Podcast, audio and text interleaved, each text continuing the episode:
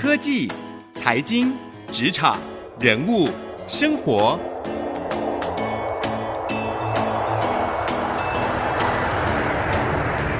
创意领航家。听众朋友您好，欢迎收听 IC 之音主客广播 FM 九七点五创意领航家，我是节目主持人朱楚文。如果你想要知道现在的景气表现如何，或者是明后年全球的景气状况会是如何，你很可能会打开电视。打开电视的时候，你就会看到有一位专家常常在电视上面侃侃而谈，他就是台经院景气预测中心的主任孙明德主任。他在业界的称号可以说是台湾景气预测的权威哦，就是媒体朋友们如果只要要提到景气，一定要去访问孙明德主任。那同时呢，他也是常常被许多的大老板点名，这个关于景气的论点哦，都是从他的口中所听来的。但你知道孙明德主任在他现在侃侃而谈的分析的背后，他的成长过程其实是一个非常具有励志型的故事吗？他或许跟大家所想的不一样，因为在他所新出的一本书《志气》这一本书当中，他首度跟大家分享他自己求学的过程。原来他曾经是一个在念书上面受到挫折的孩子，还曾经被退学。但是一个被退学的孩子是如何可以一步一步逆转胜？弯道超车，到现在靠着专业成为台湾景气预测的权威呢？今天我们邀请到孙明的主任来跟我们一起聊聊他的人生故事。欢迎孙主任。主持人您好，各位听众大家好。哇，很开心邀请孙主任来到我们录音间来聊这个话题哦。其实我也采访孙主任好几年了，就是因为我以前在电视台，我们财经电视台，每次只要是这个景气预测，一定要找孙主任来跟我们浅显易懂解释一下。但是呢，从来这个我们都没有聊过你过去的人生故事，因为大家应该看着这个荧光幕上面非常光鲜亮丽的孙主任，然后侃侃而谈的分析经济数据，都很难会想象说，哎，其实你过去曾经跟我们每一个人一样平凡，是在念书上面也是有自己的想法，然后经过坎坷的一个孩子。你在新书里面怎么会想要把这样的过去跟大家分享？其实我不止过去很平凡，我一直觉得我现在也很平凡。我从来没有觉得自己有什么光鲜亮丽。至于受访，只是我的工作之一。那也许大家在荧光幕上面看到的是，大家呈现到一个最好的一面。台上十分钟，然后台下十年功，你要准备很多的东西。其实也没有大家想的，好像这个人有多么了不起。一般人对于这种景气预测或经济学者，第一个想法就是出国留学，哇，美国名校毕业，经济学博士，讲话深不可测，对，然后一开口就是几个经济数据就就钉死你，吓死你，然后大家就吓吓吓坏了，想他讲的我什么都听不懂，对，那一定是这个东西太过深奥。我跟各位说，任何东西只要深奥到你听不懂，大家就没什么学问。真正浅显易懂，你比如说你听呃以前张忠谋董事长分析一些半导体的事情或景气，或者一些专家在讲东西的时候，你会发现，真的让你听懂的人，他才真的懂。对，让你听不懂的人，可能只是学术名词的堆砌。那我过去的求学历程，我以前跟各位一样，也就是台湾这种升学主义下，就是不断的成长。嗯然后，因为我的父母工作都很简单，父亲是个计程车司机，妈妈是工厂作业员，非常平凡的一个家庭。所以父母对我的要求呢，其实也没有什么要上建中、要上台大这种很高的期许。他们只要你能够念一个公立学校，让家里少负担一点，大家就觉得很开心。而且我是家里的独生子，所以呢，我后来。考上了公立的学校，他们就觉得很开心。就爸爸去跟他的计程车司机朋友，然后妈妈去跟他的作业员朋友说：“哦，他考上台北商专。台北商专其实，在我们那在念书的时候，民国七十年代，它是一个很好的学校。当然还有更好的。其实我们在国中的时候，我们成绩是是更好的。只是那个时候，你知道，每个人年轻的时候都有他们的一些。”想做的事情，比如说打打电动玩具，还有喜欢打篮球，对不对？对对对。所以那个时候，国中的时候，你就已经分了心。你知道，国中当时我们的小朋友是非常多的，你只要一分了心，你就不会去考上最好的志愿。所以我们在毕业的那个国中，前面八位小朋友都是建中，只有我不是。就前，也许我们都是在前几名，但是我最后没有考上台北商专，也没什么不好啊，反正就去念。我也不知道什么叫五专。对。然后去了以后呢，你知道专科学校等于大学。它非常的自由，它不像高中还要再管你三年，然后那个时候我就开始更开心的，你叫我去打球就打球，还好那个时候没有去混帮派或学坏，嗯、要不然也没有人管你。对。然后父母亲对你能够考上台北商专也很也很开心了。对。就后来你就去一直打球，结果后来你才发现，哎，你那年好像不是台北商专，你那年好像是台北体专，你每天跑去打篮球，然后最后功课也不能顾，因为虽然台北商专好像听起来是商科的学校，你知道会计也不好念啊，经济也不好念啊，对对对，然后你又没有在念，所以当然后面。功课就越来越差，再加上我家里后来父母亲也在那个时候生病或过世，所以后来自己人生的经历在那个时候有个很大的转折。最后五在念了七年被退学，五专只有五年，我念了七年，然后最后被退学，被退学。所以那个时候其实我的心情非常的沮丧。然后你说要去诉苦，回到家里去求爸妈帮忙依靠，你没有得依靠，因为他们已经在过去这几年都出事了，不是没有兄弟姐妹，我没有，我是独生子。哇。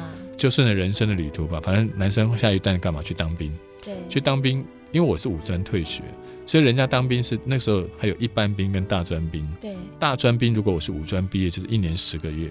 对，我去了，我才知道我要当三年，因为我被退学。那那个时候我就到左营去当兵。对，那个时候当然后面有减，有缩减一些当兵的年限，但是还是当了两年多，然后就让自己的心整个就沉静下来，重新回到一张白纸。然后重新回到台北以后，我就要重新思考一下。那时候我已经二二十四五岁了，我年纪已经很大了。嗯，然后我必须去思考一下，我拿一个五专肄业的学历去找工作，我一定找不好的。人家宁可用一个高中毕业，也不要五专肄业，那听起来就很怪。你一定做了什么不好的事情，所以我就重新开始准备考试。当然那个时候家里已经无法支撑全心求学，就必须要晚上去打工，白天去读书。哇，然后。后来你知道，二十五岁才去念大学，念完就二十九岁。我会发现另外一个新的困难是，很多大型的公司招考都要二十八岁以下，二十九岁又不能考了。然后那个时候又想说，那这样子好，那我们再多念两年，反正在打工已经打到这种阶段了，就再打吧，就打到三十一岁。然后后来再把硕士也念完，然后硕士念完以后，我终于开始投入职场。那你也不能再拖了，已经那么老了。投入职场以后，你的年纪又是一个你很大的限制，因为很多公司就觉得你年纪这么大。三十一岁你才来做一个最基层的工作，我们这边的硕士都是二十二岁、二十五岁的，你年纪已经可以当我们这边的主管了。所以我在前面的求学跟前面一段职场的生活都过得好痛苦。我每次一进去，他都觉得你老，因为你看起来跟那个主管年纪差不多。嗯然后主管要用干嘛用你啊？他找那个年轻的就好了，你看起来就年纪比较大，而且过去一定有问题，才三十一岁在上班。所以前面几个工作在制造业或在金融业，我都吃了这样的苦。那你那时候是做什么？一开始？刚开始我胸无大志，我只想我就住戏子，我只想在戏子的乡下找个工厂，就这样做工作就好，一份薪水就好，就做一些企划或者行销的工作。对，但是后来我到工厂去工作，就是它是一个传统的机械的工厂。对。然后后来你才发现，这种传统的工厂，他们有很多思维。它之所以中小，它之所以传统。不完全是规模的问题，是心态的问题。当然，他们有一些家族企业，然后我们永远也是外人。所以后来我想做了两三年，我就开始转换跑道。那这个时候我觉得传统的产业一定有问题，那我们就换一个科技产业。嗯。然后这个时候呢，我就投入了。那时候光碟片啊，跑到一个光碟片的公司去工作。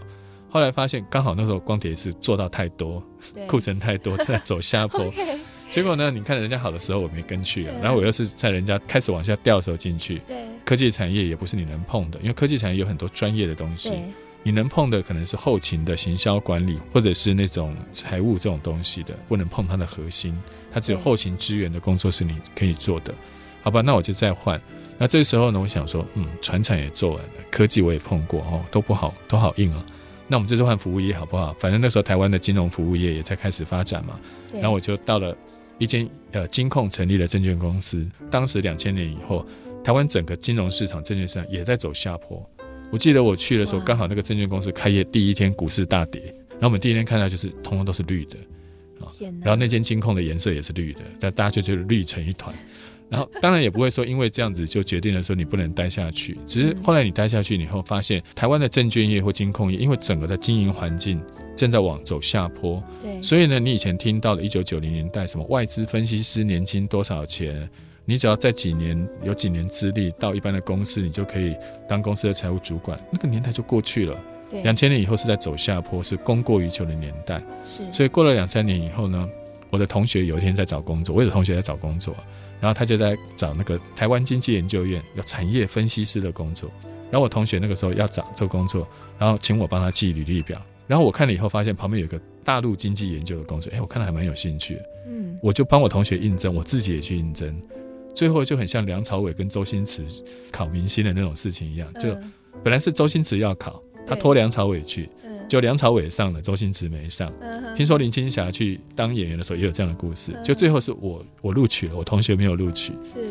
结果我那个时候其实真的很幸运，我三十几岁了，我还在换工作，我自己都不知道这种有多么可怕。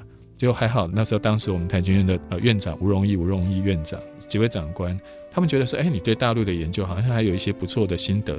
他觉得你有一些研究的潜力。之前有研究过大陆？因为我我那时候在卷三，我本来就是在做一些研究的工作嘛，oh, okay. 然后就对大陆有兴趣，所以多少可以讲一点。嗯，当时我们的院长还有几位副院长、几位主管，他觉得哎，你对这些东西的了解还不错，而且你待过业界，嗯，你待过业界的这种研究经验，跟你是从学校跑出来的研究略有不同。他们希望你更有一点实务经验，能够相辅相成。是，所以你后来才会看到台经院的孙明德，而不是在业界的。我在想回想啊，如果当初我继续待在业界，可能今天跟各位一样，也就是一个在工作岗位上上班族。对。但是后来，当然你到了台经院以后，你就会比较多的历练的机会，你才会变成现在看到的我。对，那其实过去的那一些挫折啊，也变成养分嘛，对不对？因为你刚好待过了，哎，科技业也待过，川产也待过，服务业、金融业也待过，所以你后来在台经院做这个景气预测研究的时候，是不是更有感觉？刚开始我到台经院的时候，就像我刚跟我说，我刚是不是说大陆研究？我做大陆研究做了好几年，那个时候呢，你就每个月都得找一个题目，自己去想，自己去踹。然后呢，当然台湾的政治氛围，有一些人对大陆说很好，有一些人很讨厌大陆。所以你如何在这中间取得取得平衡，让大家觉得说你分析的是客观的，是理性的，而不是用谩骂的，这是第一个。然后你在做这些研究的时候，当然你过去的点点滴滴也会变成你的养分。这个在贾博士的史丹佛演讲里面他就讲过了，他人生没有白过的，你过去的点点滴滴以后都会汇流成河，成为你生命中的养分。是是是。所以你当初在机械业，你有没有听过大陆的事？有。然后你后来在金融业，你也听过一些大陆的事，所以你在做研究的时候呢，你在写的分析或最后写的结论，你会发现你写的跟一般的从学校刚出来的呃学生他们写的是不一样的，你会比较有实物的感觉。对。然后后来到了二零零八年，我在我二零零三年进了台经院，做了五六年大陆经济研究的工作。那后来二零零八年，因为当时马总统他选上了，然后。他的团队里面有一些需要了解大陆的，因为他要做对大陆做一些开放，对，或者要做一些研究，所以我当时也去帮忙做了一年的研究工作，在在马总统的那个政府里面做了一年研究工作。后来一年以后，因为不是公务人员，我也不可能永远待在里面。后来我们就回到台经院来。后来我们的院长就觉得说：“哎，你又有一个这样的历练了。”然后他觉得说应该可以让你承担更更重要的角色。所以后来我的角色，我本来以为我回去继续做大陆研究，因为那个驾轻就熟了嘛。对，就不是他直接把你整套景气。你以前都研究大陆，那现在专门研究台湾，你就要去做台湾。你知道研究大陆容易啊，反正在这边了解大陆的人也不多嘛，你怎么讲也都对。对，研究台湾，我们这边每个人都懂台湾呢，所以就住在台湾呢。你要是讲的不够深入，不够怎么样的话，大家一听也知道你你你在你在胡扯嘛。所以后来。刚开始做台湾经济研究的时候，也没有大家想的这么简单，因为每个人都懂台湾。对，你要怎么样让你讲的台湾跟人家讲的台湾不同？你研究大陆的时候，你要讲茅台酒嘛？我想一般人也不会想去讲茅台酒，或者大陆有很多特殊的产业。你要怎么样去分析这些产业，跟总经结合在一起，然后要跟台湾的北中南结合在一起。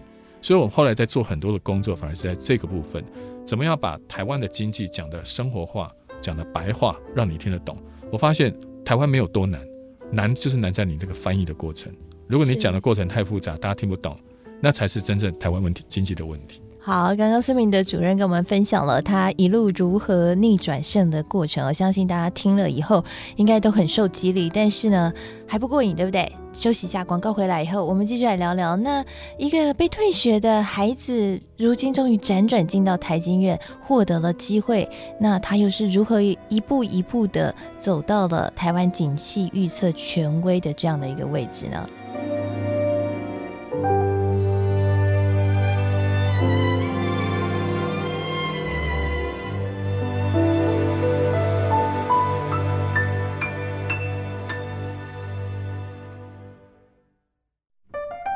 欢迎回到创意领航家，我是节目主持人朱楚文。今天我们节目为各位邀请到了孙明德主任来跟大家聊聊他的人生和职场的故事哦。希望呢能够透过这样的故事，给大家不一样的创意和一些新的想法。那主任刚刚有聊到了，就是你自己如何辗转，真的是蛮坎坷的，就一路这样子，慢慢的突破障碍，然后终于在这个三十几岁进到台经院，然后一开始研究大陆，那慢慢上手了以后。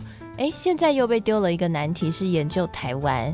那台湾的经济，就像你刚刚提到的，很多人都懂，所以讲起来诚惶诚恐，必须要透彻了解才可以。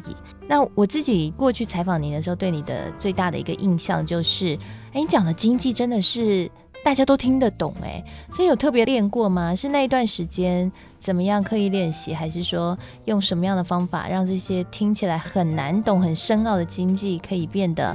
大家一听就了解。呃，我从小大概表达能力就特别好，所以我从小在小学的时候，老师常常叫我上台讲故事给同学听。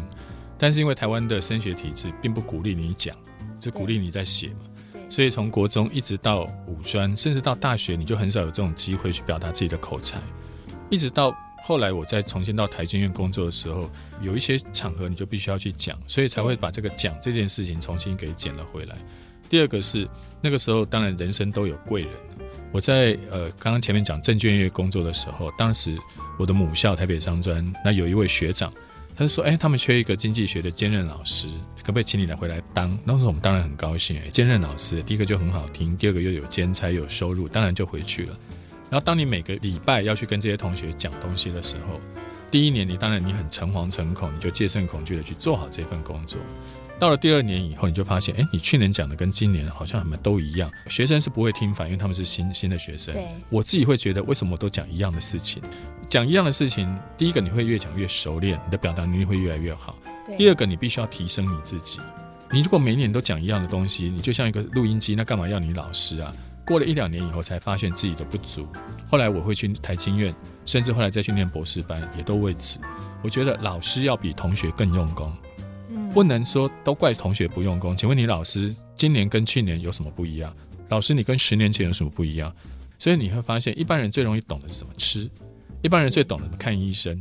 所以我们这种景气的东西，你最常听到我在举吃的例子跟看医生的例子，因为你只要一讲，他就听得懂。是。但如果你用经济学原本的那种冷冰冰、硬邦邦的词去跟他讲，他就听不懂。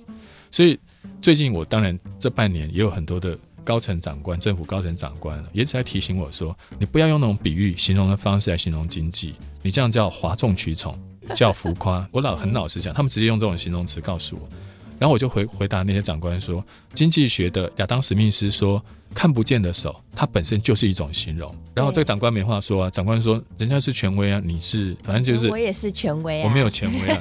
对啊，所以你会发现，只准长官用形容，不准呃智库用比喻，这个是我们现在也听到的事情。不过，因为我一直在培养这样子的一个表达方式，所以后来遇到媒体的时候，我也是用这样的表达方式。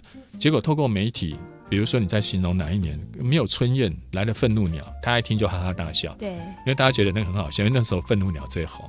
然后过了几年呢，你就形容说那一年的经济是没有蟹黄的大闸蟹，大闸蟹本来就没肉，本来就在吃蟹黄。对，就这个时候呢，你要告诉他没蟹黄，那个大闸蟹看的只是空好看，意思说那年的经济就是虚有其表，内容不扎实。当你用这样的形容词的时候，民众一听就懂。比起你讲说今年经济成长率有二点三，去年二点五。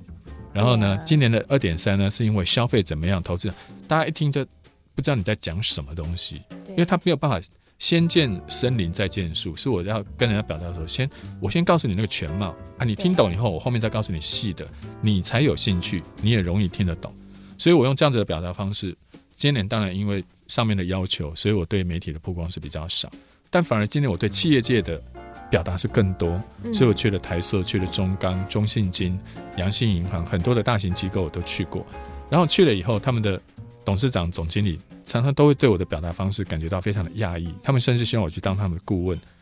不是你懂得比别的老师更多，因为他们也不知道别的老师到底懂得多不多。对，因为他们根本听不懂那个老师在讲什么，所以搞不好别的老师也很有学问，只是我们听不懂我们的。资质可能就是一般民众的资质。然后我今年在跟企业界沟通，我发现企业间，比如说高层老板常常接触到外界的事物，他知道外面正在变化，对。但是这个高层老板回到公司了，他告诉他员工，员工就是听不懂，员工觉得没有啊，外面有那么差吗？因为员工只负责上班跟下班，对，他就没有去想那些外界的事情。对。所以如果老板回去可以跟他告诉他用个比喻的方式，或者几个关键的数字告诉他，公司内部的沟通就容易。对。所以我告诉这些老板说，你老板跑一百步啊，不如公司全部员工跑一步。每个人都向前一步，胜过你一个老板单独跑一百步。对，所以现在中钢、台硕他们也都请我当他们的顾问。对，为什么呢？因为中钢、台硕它跟我们的竹科这种公司是不一样的。科技产业跟着创新走，有创新，它的生意就来。你只要跟着那个创新开始改善你的制程或制造你的产品就好。传产的东西，三十年前如一日，三十年前、三十年后都差不多。他一直都卖板钢、条钢，对，PVC、PP，我也听不懂他们在讲什么，各种不同的产品。三十年前跟三十年后，也许制成上不一样，机器用的不一样，但是原料跟最后的产品是一样的。对，他们以前呢都是合理化经营，所以你最常听到的台塑合理化经营，降低成本；中钢合理化的经营，中钢效非常有效率。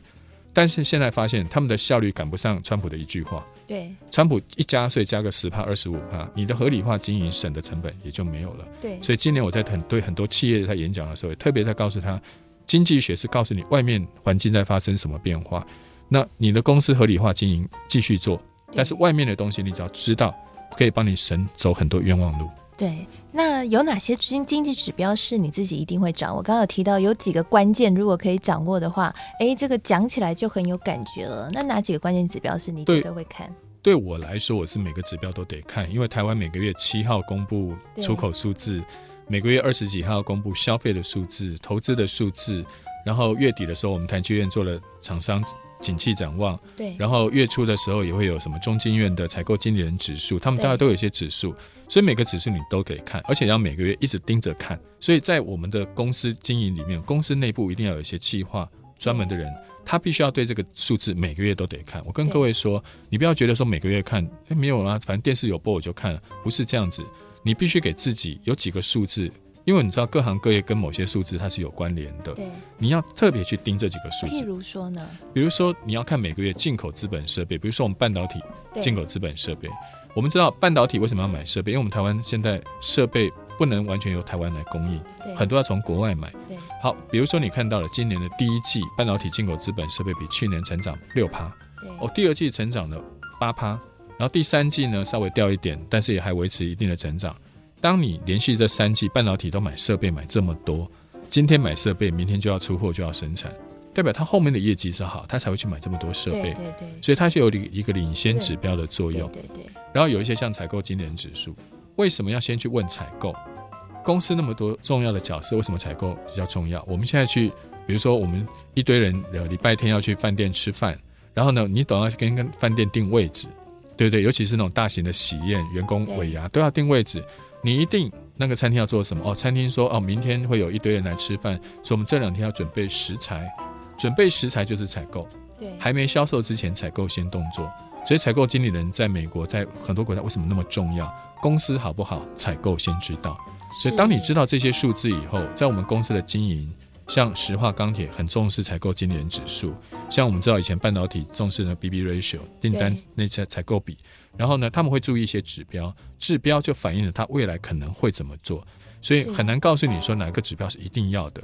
比如说石化业，他就要注意油价；比如说，呃，像科技产业，他们可能要注意的是那个美国的经济成长率。是。那钢铁业要注意的是中国经济成长率。所以各个公司必须要根据你个别的需求，去量身定做你的套餐。透过刚刚孙主任的分享，相信呢，大家不仅学会到了一些基础的一些经济学概念，孙主任的一生也是一个励志的故事。一个退学的孩子，现在可以成为台湾景气的权威。那这当中当然很重要，就是要有志气了，不能放弃。就像他的书里面所提到的，那希望呢，孙主任这些新的点子、新的想法，还有常常去追求自己跟别人有什么样不同的地方，把不同和独特创造出来的这样的动力，可以成为各位的启发，在人生和职场当中能够有更好、更亮眼的发展。谢谢各位今天收听我们的节目，我是创意领航家的主持人楚文，我们下次再会。